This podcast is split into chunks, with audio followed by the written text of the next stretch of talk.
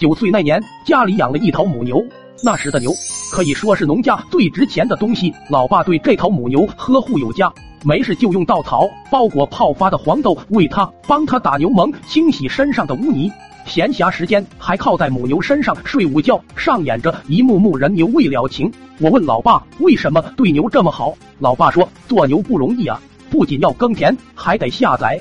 可我从没见过这头牛下崽。就问什么时候能下？老爸说等牛大姨妈来了，帮他相个亲就能下了。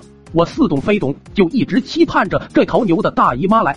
转眼到了繁花似锦的初夏，那天我爸看着母牛的屁屁，惊喜的说是时候了，就赶着牛出了村庄。几个小时后他回来了，我问牛能下崽了吗？老爸愣了一下，嘿嘿的笑了起来。再过半年就能生小犊了。我天天盼，天天盼。然而过了一个月，老爸又盯起母牛的屁屁，神情中有点惊讶，又有点沮丧的说：“这牛的大姨妈怎么又来了？”我惊问：“在哪在呢？”老爸没理我，牵着那牛再次走出了村庄。傍晚时分才回来，他有点气愤，太不讲人了。乡里乡亲的一次一百块，还说咱家牛不孕不育。我妈听了也很气愤，恨恨道：“又不止他一家有种牛，下次不上他家配了。”我越发奇怪，问：“是他的大姨妈不会配吗？”老爸不耐烦的去去去，赶走了我。儿童玩心很大，转眼忘了这事。那天我正和小伙伴在外面玩，二胖他妈突然来喊他快回家，你大姨妈来了。二胖撒腿就跑，跑什么我们都清楚。农村谁家来了亲戚，都会带些生瓜梨枣，我也跟着跑了过去。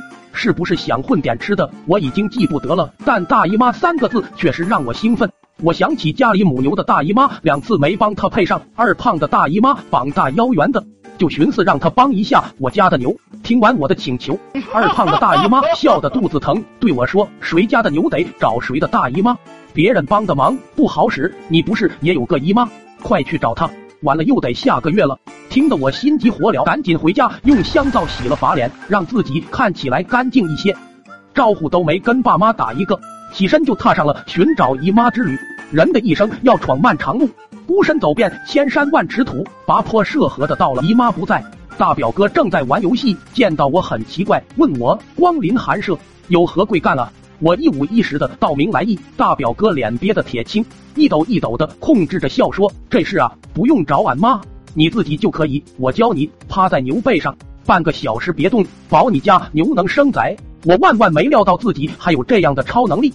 不禁感慨，老爸前面的二百块钱花的太冤枉了。回到家，见那母牛在树荫下，我犹豫了片刻，然后按照大表哥说的就做了。夏天的牛背滚烫滚烫，还有浓浓的异性牛味，像现在许多天没洗头的美女一样臭臭的，满头大汗，趴的几乎中暑。后来觉得差不多了，才头晕目眩的起来，想起老爸说这头母牛不孕不育。